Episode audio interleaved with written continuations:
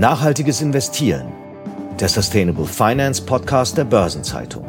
Diese Episode wird präsentiert von Union Investment.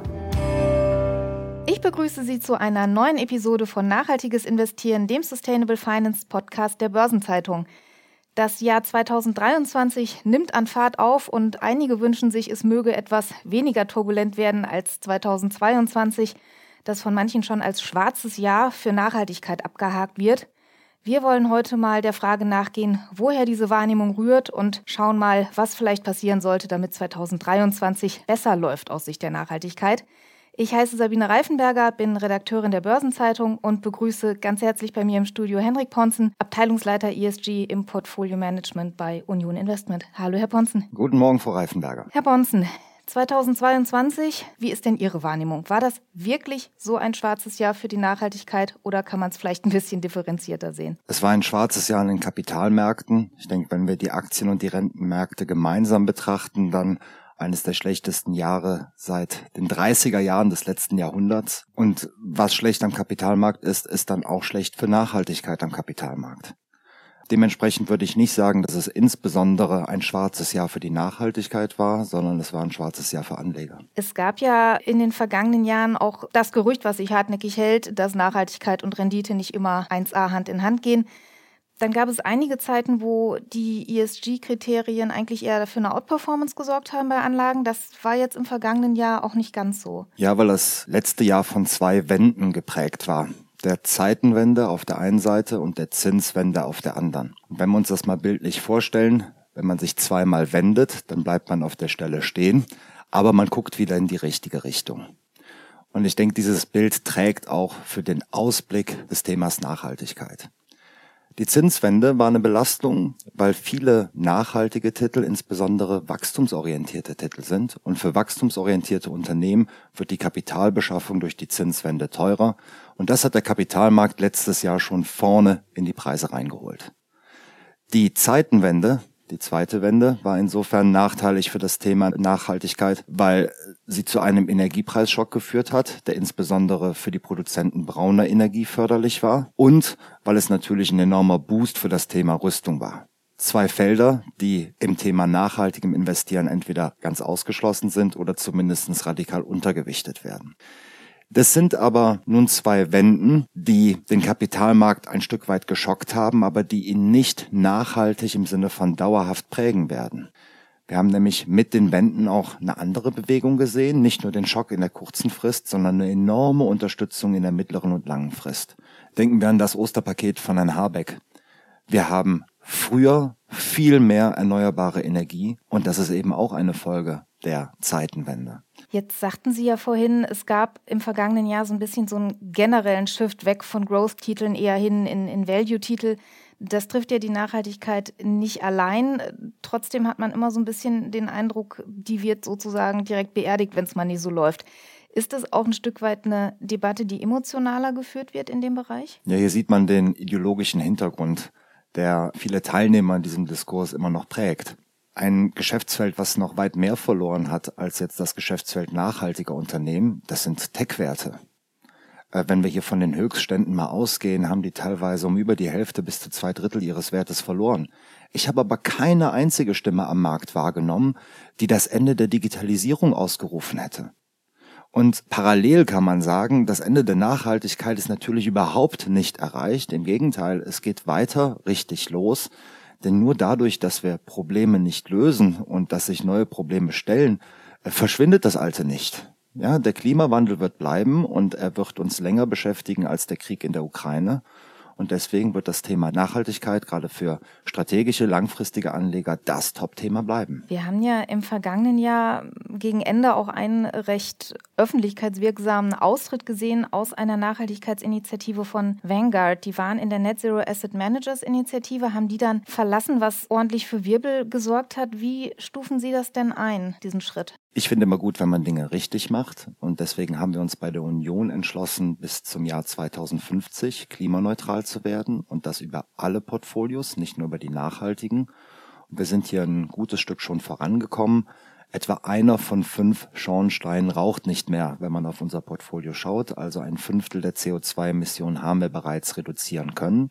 Und dahinter steckt wesentlich unser Entschluss, aus der Kohle auszusteigen. Wichtig ist auch, deswegen deutete ich das schon an, es gilt für das gesamte Portfolio. Wettbewerber von uns und gerade passive Wettbewerber haben sich schwer damit getan, ja, diesen Entschluss auch wirklich umfänglich umzusetzen. Und so gibt es verschiedene passive Wettbewerber, die nur einen geringen Prozentanteil ihres Portfolios einer Klimastrategie unterstellt haben.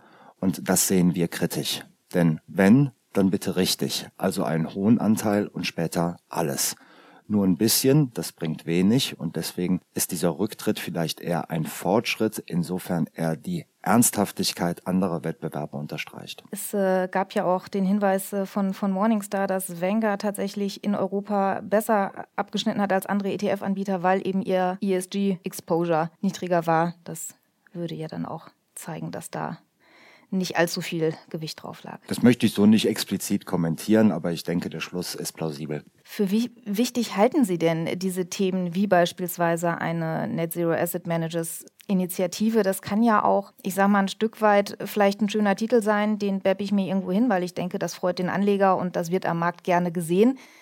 Haben die trotzdem einen Impact oder muss man da auch vielleicht aufpassen, dass es nicht am Ende zu so einer Art Schönfärberei führt? Die haben auf jeden Fall einen Impact und zwar einen gewaltigen. Aber Nachhaltigkeit gibt es nicht per Knopfdruck. Dahinter steckt enorm viel Arbeit, dahinter stecken umfänglichste Prozesse, die wir jeden Tag neu leben müssen. Wir haben bei uns uns dazu entschlossen, zu sagen, wir gehen jetzt erstmal auf die Emissionsschwergewichte in unserem Portfolio und werden in den nächsten Jahren hier erstmal fragen, wer bekennt sich zur Klimaneutralität bis 2050? Und die CO2-Schwergewichte in unserem Portfolio, die bis 2025 hier kein klares Bekenntnis abgeben werden, von denen werden wir uns perspektivisch verabschieden. In den nächsten Schritten, das sind jeweils fünf Jahresscheiben, die wir entlang gehen, wird es dann wichtig, dieses Bekenntnis auch in Realität umzusetzen. Und die Unternehmen, die ja ambitioniert und glaubwürdig vorgehen, die wollen wir weiter unterstützen. Denn nur so können wir eine nachhaltige Zukunft bauen. Durch reinen Ausschluss werden wir das Problem Klimawandel nicht lösen können. Warum? Weil es viel zu groß ist. Wir brauchen viele und große Unternehmen, die sich dieses Themas ernsthaft annehmen. Nur so kommen wir zu einer Lösung. Und ähm, das sind wir uns allen, auch im Übrigen unseren Kindern und Enkeln schuldig.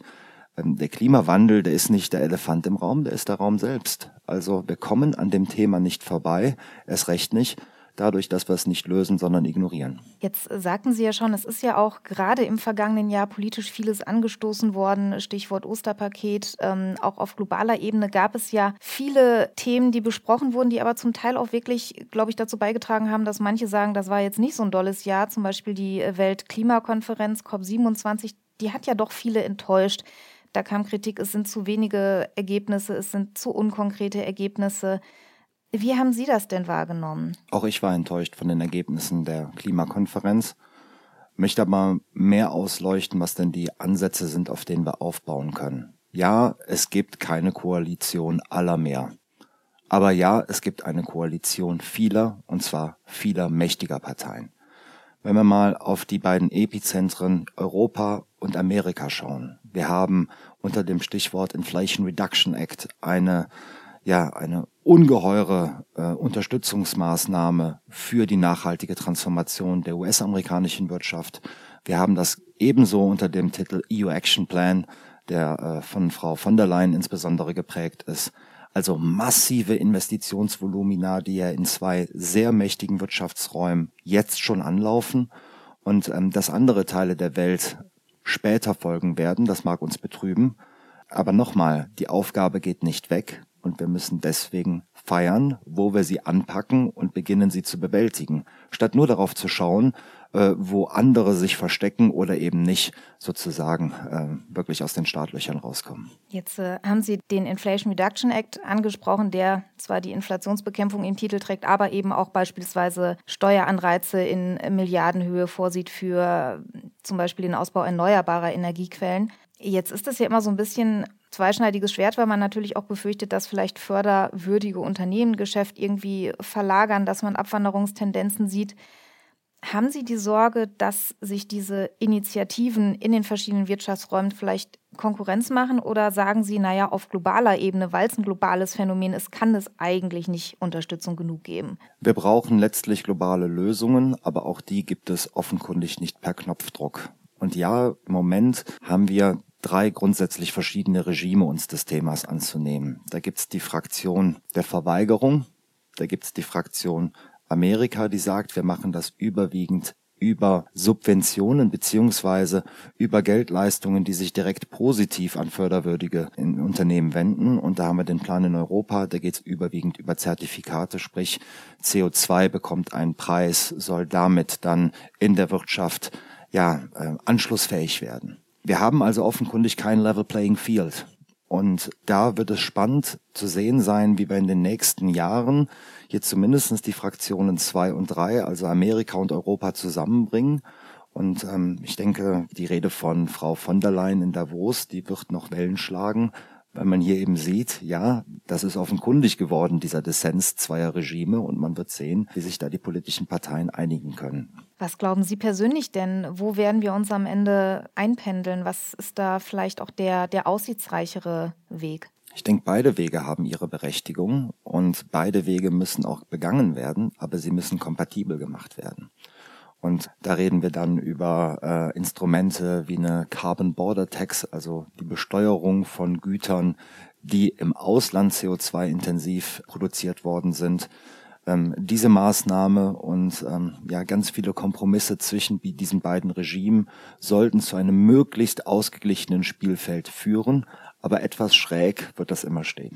Jetzt haben wir ja schon einige Punkte genannt, warum 2022 auch durchaus negative Aspekte hatte. Wir versuchen mal vielleicht ein bisschen optimistischer zu werden. Man könnte ja auch sagen, es hat ja auch die eine oder andere Thematik offengelegt und neudeutsch würde man sagen, die Awareness geschaffen, beispielsweise für die Bedeutung alternativer Energiequellen. Kann man das vielleicht auch so ein Stück weit als Wendepunkt sehen, dass man in ein paar Jahren vielleicht zurückblicken wird und sagen wird, naja, das war vielleicht auch so ein Jahr, wo wir gecheckt haben, dass es irgendwie eine neue Ausrichtung braucht in manchen Bereichen? Das denke ich auf jeden Fall. Also wir haben ein Stück weit eine Schere im Kopf. Auf der einen Seite sind wir noch ganz geprägt von der Enttäuschung, dass das Jahr am Kapitalmarkt ein schwarzes war. Und auf der anderen Seite, ja, dort wo die Gefahr wächst, wo der Druck größer wird, dort entstehen auch wieder schneller mehr Lösungen. Und das haben wir letztes Jahr auch beobachten können. Das heißt, ein Stück weit sind wir erstmal einen Meter zurückgegangen, um dann aber im Laufe des Rennens sehr viel mehr Geschwindigkeit aufnehmen zu können. Denn warum sind die erneuerbaren Energien so wichtig? Mit denen fängt alles an. Nur mit grünem Strom kann ich grünen Wasserstoff machen. Nur mit grünem Strom kann ich sinnvoll eine grüne Mobilität betreiben. Ohne grünen Strom ist alles im Prinzip Makulatur. Und deswegen war es so wichtig, dass der Druck, der letztes Jahr auf dem Kessel war, dazu geführt hat, dass ja Investitionen in diese Bereiche umfänglicher und schneller gestartet werden und dass wir vor allen Dingen hier eine schnellere Entbürokratisierung dieser Prozesse sehen. Das wird uns in Zukunft sehr hilfreich zugutekommen. Schauen wir mal nach vorne. Wenn wir das kommende Jahr mal in Relation setzen zum vergangenen, was glauben Sie, bedeutet es speziell auch für nachhaltige Investments für diesen ganzen Bereich, der ja jetzt doch ein schwieriges Jahr hinter sich hat? Wie wird das jetzt angelaufene Jahr? Ja, Performance funktioniert ja grundsätzlich so, dass man günstig einkauft und teuer verkauft. Günstig einkaufen, ich glaube, da äh, ist seit Ende des Jahres durchaus ein Raum für entstanden. Was weitere Wertentwicklungen angeht, habe ich angesprochen, dass die Zinswende ein gutes Stück verdaut ist, dass die Zeitenwende insofern verdaut ist, als dass wir offenkundig diesen Winter nicht frieren. Also zumindestens der Energiepreisschock ist ein Stück weit in seinen negativen Implikationen abgefedert worden. Und damit haben wir ein Stück weit den Kopf frei, um in diesen zukünftig so wichtigen Geschäftsfeldern wieder optimistischer uns aufzustellen. Nochmal aber, Nachhaltigkeit ist ein Thema für langfristig orientierte Anleger. Äh, nachhaltiges Daytrading wird es nie geben. Und äh, wir setzen hier auf fundamental wirksame Effekte, die uns Dekaden begleiten werden. Dementsprechend taugen die nicht, eine Prognose für das nächste Quartal, die nächste Woche oder gar den nächsten Tag zu wagen. Was würden Sie sich denn speziell von Ihrer Branche wünschen, vom, äh, vom Kapitalmarkt, um da vielleicht auch ein bisschen Impact zu entfalten? Ich denke, dass es ganz wichtig ist, dass wir weiterhin erklären, was wir zu leisten imstande sind, aber eben auch klären, dass wir das Ding nicht alleine rausreißen können. Manchmal entsteht durch die Vorwürfe, die der Finanzindustrie gemacht werden, der Eindruck, man müsse nur die Finanzierung äh, der grünen Ökonomie klären und schon würde unsere Welt und ihre Wirtschaft grün werden können. Das ist nicht der Fall. Wir stellen Geld bereit, aber letztendlich können wir eben im Bild gesprochen grünen Stahl finanzieren, aber grünen Stahl kochen können wir nicht. Und deswegen sehe ich verschiedene Debatten äh, unter dem Label Greenwashing insofern auch als sehr produktiv an, weil es dadurch geklärt werden kann, was sind wir zu leisten imstande und wo sind die Grenzen des Beitrags der Finanzindustrie. Es gibt eine noch recht junge Entwicklung auch zu dem Thema WWF und andere Verbände wollen jetzt ein eigenes Label für grüne Geldanlagen ins Rennen werfen, in Ergänzung zur EU-Taxonomie, die ja heftig in die Kritik geraten ist, weil sie dann auch Gas- und Kernkraftwerke umfasste. Wie blickt man denn aus Sicht der Finanzbranche auf diese Labels? Ist das jetzt hilfreich, weil man sagt, da gibt es jetzt strengere Kriterien oder ist es vielleicht eher verwirrend, weil man sagt, jetzt haben wir noch eins mehr? Ein Label will ja zunächst Orientierung stiften und gegen Orientierung kann man grundsätzlich gar nichts haben. Das ist wie ein Verkehrsschild, was auch, wenn es an der rechten Stelle platziert ist, den Verkehr besser fließen lässt. Aber jeder von uns kennt auch das Phänomen des Schilderwalls, wo man gar nicht mehr weiß, wie soll ich denn jetzt fahren und wohin? Und das ist eine Gefahr, die sich aufbaut, wenn wir zu viele Labels haben. Es gibt einige Labels, die ein Stück weit die Politik vertreten, je strenger, desto besser. Und ich würde dagegen halten und sagen, nein, nicht je strenger, desto besser, sondern je besser, desto besser. Wir müssen Nachhaltigkeit besser investierbar machen, weil die Aufgabe ist nicht, dass wir heute ausschließlich in Unternehmen investieren, die bereits perfekt nachhaltig sind, weil es davon viel zu wenige gibt. Damit kriegen wir das Thema Klimawandel nicht in den Griff. Wir brauchen mehr, die zur Lösung beitragen. Deswegen müssen wir eine andere Frageperspektive einnehmen, nämlich, was sind die Unternehmen, die uns am besten helfen, nachher nachhaltig zu werden? Das ist eine Zukunftsorientierung. Und diejenigen, die sagen, nein, alles, was heute noch nicht perfekt nachhaltig ist, das darf man nicht investieren, weil dann ist es Greenwashing. Ich empfinde das ein Stück weit als Wohlfeil, denn so lösen wir das Problem nicht. Und deswegen ist das Rezept, je strenger, desto besser, keins, was uns nachher zu einer guten Lösung führt. Und deswegen, je besser, desto besser. Wir müssen differenzierter mit dem Thema Nachhaltigkeit umgehen, nicht strenger. Das heißt, man muss auch denen, die noch nicht bei 100 Prozent sind, die Chance geben, dahin zu bekommen. Dazu brauchen sie aber Finanzierung und Mittel. Ganz genau. Wenn Sie sich einen Aspekt raussuchen dürften, wo Sie sagen, den würden Sie gern 2023 in den Fokus stellen, damit dieses Thema nachhaltiges Investieren vorankommt, damit wir da wirklich einen Schritt machen und damit da das Jahr vielleicht auch einfach ein bisschen besser in Erinnerung bleibt als der 2022. Was würden Sie sagen, ist der eine Punkt, den Sie gern im Fokus sehen würden? Das ist der Punkt glaubwürdige Transformation. Weg vom Thema, wer ist heute nachhaltig, hin zur Frage, wer geht wirklich glaubwürdig voran, verfolgt also ambitionierte Ziele auf eine verlässliche Art und Weise. Und dann nicht danach schauen, wo sind hier aber noch braune Versatzstücke, Nochmal, wir müssen weg vom Problem hin zur Lösung.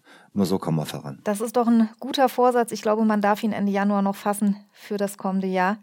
Vielen Dank, dass Sie heute bei mir waren, Henrik Ponzen von der Union Investment. Vielen Dank für Ihren Besuch. Vielen Dank für das Gespräch, Frau Reifenberger.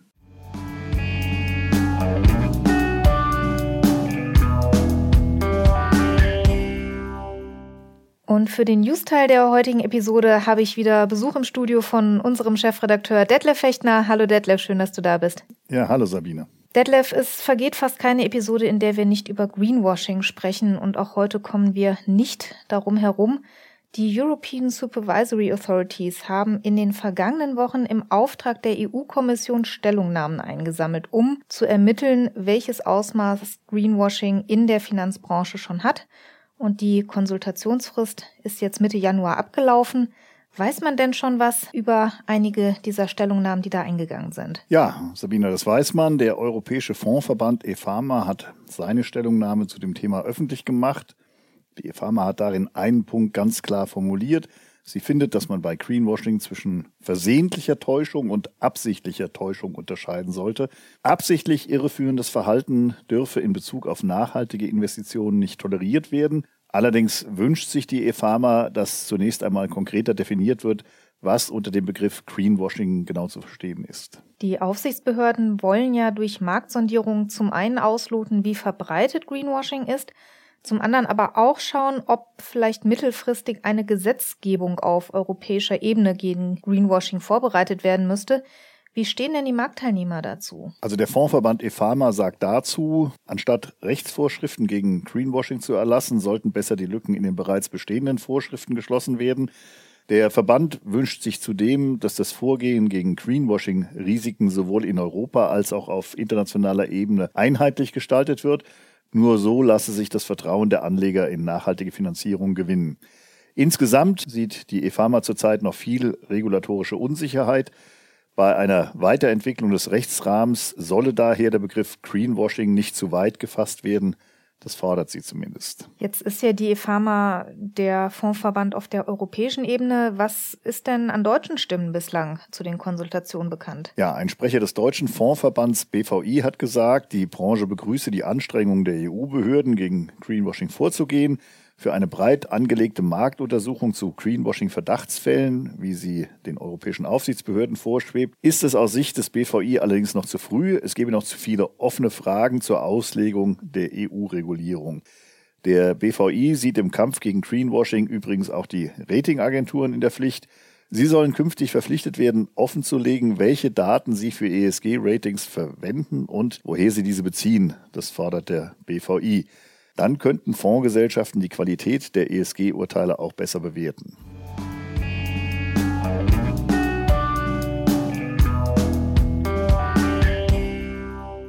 Jetzt äh, haben wir ja vorhin im ausführlichen Interview schon gehört, dass 2022 für Anleger mit nachhaltigem Portfolio kein ganz einfaches Jahr war. Auf der Finanzierungsseite allerdings haben Finanzierungen mit Nachhaltigkeitsbezug zuletzt stark zugelegt. Wie groß ist denn der Markt mittlerweile? Ja, das Volumen an Finanzierung für nachhaltige Verwendung oder mit nachhaltigem Bezug hat sich weltweit im vergangenen Jahr um 5% auf einen Rekordwert von mehr als einer Billion Euro gesteigert. Das hat das Beratungshaus Cap Marcon ermittelt. Allerdings ist die Steigerung auch Währungseffekten geschuldet. Auf Basis des durchschnittlichen Wechselkurses aus dem Vorjahr wäre der Wert der nachhaltigen Finanzierung mit 973 Milliarden Euro in etwa auf dem Niveau der Vorperiode gewesen. Wer sind denn die Emittenten? Staatliche Adressen, zu denen die Analyse auch Förder- und Entwicklungsbanken zählt, haben sich 2022 weltweit deutlich schwächer engagiert als noch im Vorjahr. Das Volumen an nachhaltigen Finanzierungen ging bei staatlichen Adressen um 18 Prozent zurück. Banken und andere Finanzdienstleister haben ihre Green Finance Begebungen dagegen deutlich ausgebaut, und zwar um 30 Prozent gegenüber dem Vorjahr. Unternehmen aus der Realwirtschaft haben ihre nachhaltigen Mittelaufnahmen um 12 Prozent erhöht. Besonders beliebt war dabei die Sustainable Linked Transaktion, bei der die Zinsmarge der Finanzierung an Nachhaltigkeitskennzahlen gekoppelt wird. Übrigens hat Cap Marcon beobachtet, dass zumindest in Europa nachhaltige Finanzierungen häufig von Unternehmen genutzt werden, die bereits Erfahrung damit gesammelt haben. Der Anteil von Erstnutzern ist 2022 jedenfalls von 31 Prozent auf 18 Prozent gesunken. Jetzt hat man den Eindruck auch hier in Deutschland, dass äh, grüne Finanzierungen immer beliebter werden. Wie sieht es denn mit der Verteilung nach Regionen aus? Da zeigt sich eine Auffälligkeit in China. Dort ist die Zahl an nachhaltigen Finanzierungen im vergangenen Jahr um 64 Prozent gestiegen. In den USA dagegen hat das arrangierte Volumen um fast 40 Prozent abgenommen. In erster Linie, weil Unternehmen weit weniger aktiv waren. Europäische Adressen haben ihre nachhaltigen Finanzierungen um sieben Prozent erhöht. Und das, obwohl die Europäische Kommission die Emission von Green Bonds und Social Bonds gegenüber dem Vorjahr deutlich zurückgefahren hat. Die mit Abstand größten Emissionsländer bei nachhaltigen Finanzierungen waren dabei auch 2022 wieder Frankreich und Deutschland.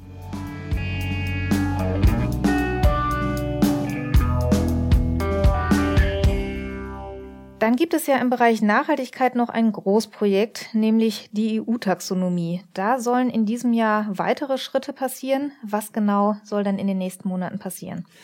Also, in diesem Jahr sollen die vier noch offenen Umweltziele der Taxonomie definiert werden. Bislang sind im Rahmen der Taxonomie die beiden Ziele Klimaschutz und Anpassung an den Klimawandel definiert worden. Neu hinzu kommen nun die Ziele zum Übergang zu einer Kreislaufwirtschaft, zur Vermeidung und Kontrolle der Umweltverschmutzung sowie Ziele zum Schutz der Wasser- und Meeresressourcen sowie der biologischen Vielfalt und der Ökosysteme. Wie sieht denn der Zeitplan aus, bis dazu belastbare Definitionen erwartet werden? Ja, da ist noch ein wenig Geduld gefragt. Experten rechnen damit, dass dies frühestens im Sommer der Fall sein dürfte. Der aktuelle Zustand, dass nur ein Teil der Umweltziele definiert ist, ist in der Praxis ziemlich unbefriedigend. Beispielsweise wäre bei einem Fonds mit Fokus auf nachhaltiger Landwirtschaft das Thema Biodiversität ganz entscheidend, um den Fonds richtig einschätzen zu können. Dieses ist aber eben noch nicht definiert. Jetzt ist ja das Thema Umwelttaxonomie auch nur eine der Baustellen. Es gibt ja auch noch ein S und ein G in ESG. Was ist denn aus der bereits mehrfach andiskutierten Sozialtaxonomie geworden? Naja, zu der gibt es seit dem vergangenen Jahr zwar einen Entwurf, aber 2023 wird beim Thema Sozialtaxonomie wohl eher weniger passieren. Allerdings drängen gerade Kirchenbanken darauf, bald eine soziale Taxonomie voranzubringen. Ihre Sorge ist es, dass sie von Finanzierungen abgeschnitten werden, weil Gelder eher in grüne Bereiche fließen, für die es bereits die Umwelttaxonomie gibt. Und die Sozialtaxonomie ist also noch ein weiterer offener Punkt, der noch mit konkreten Inhalt gefüllt werden muss. Jetzt ist ja das Ganze auch kein Selbstzweck, sondern soll ja den Übergang zu einer nachhaltigeren Wirtschaft ermöglichen. Wie geeignet sind denn diese Schritte dafür? Von den Experten kommt ja dazu oft die Kritik, dass es an Zwischentönen mangelt. Laut Taxonomie sind Aktivitäten grün oder eben nicht grün. Gerade wenn sich beispielsweise Unternehmen erst in die Richtung nachhaltigen Wirtschaftens entwickeln, dann wäre es natürlich schön, wenn diese Bewegung sich irgendwie abbilden ließe. Sie kommen ja dadurch näher an den grünen Bereich, sind aber eben noch nicht da. Experten wünschen sich daher eine Weiterentwicklung in Richtung einer transitorischen Taxonomie, die auch Zwischenbereiche, also gelbe Aktivitäten abdeckt. Dazu gibt es mittlerweile auch einen Vorschlag der Sustainable Finance Plattform, der bei der EU-Kommission liegt. Das ist allerdings im Moment noch Zukunftsmusik. Das Thema Taxonomie bleibt uns also in seiner vollen Pracht noch ein bisschen erhalten. Vielen Dank, dass du heute da warst, Detlef, und wir werden es weiter beobachten. Ich danke. Das war nachhaltiges Investieren für heute. Ich darf Sie noch darauf hinweisen, dass am 1. März der Finanzplatztag der Börsenzeitung stattfindet. Merken Sie sich das gerne schon einmal vor. Wir freuen uns, wenn wir Sie dort sehen. Ansonsten hören wir uns hier bei Nachhaltiges Investieren wieder in 14 Tagen und wenn Sie mögen auch immer am Freitag bei unserer Podcast-Wochenvorschau 7 Tage Märkte. Bis dahin machen Sie es gut. Das war Nachhaltiges Investieren, der Sustainable Finance Podcast der Börsenzeitung. Diese Episode wurde präsentiert von Union Investment.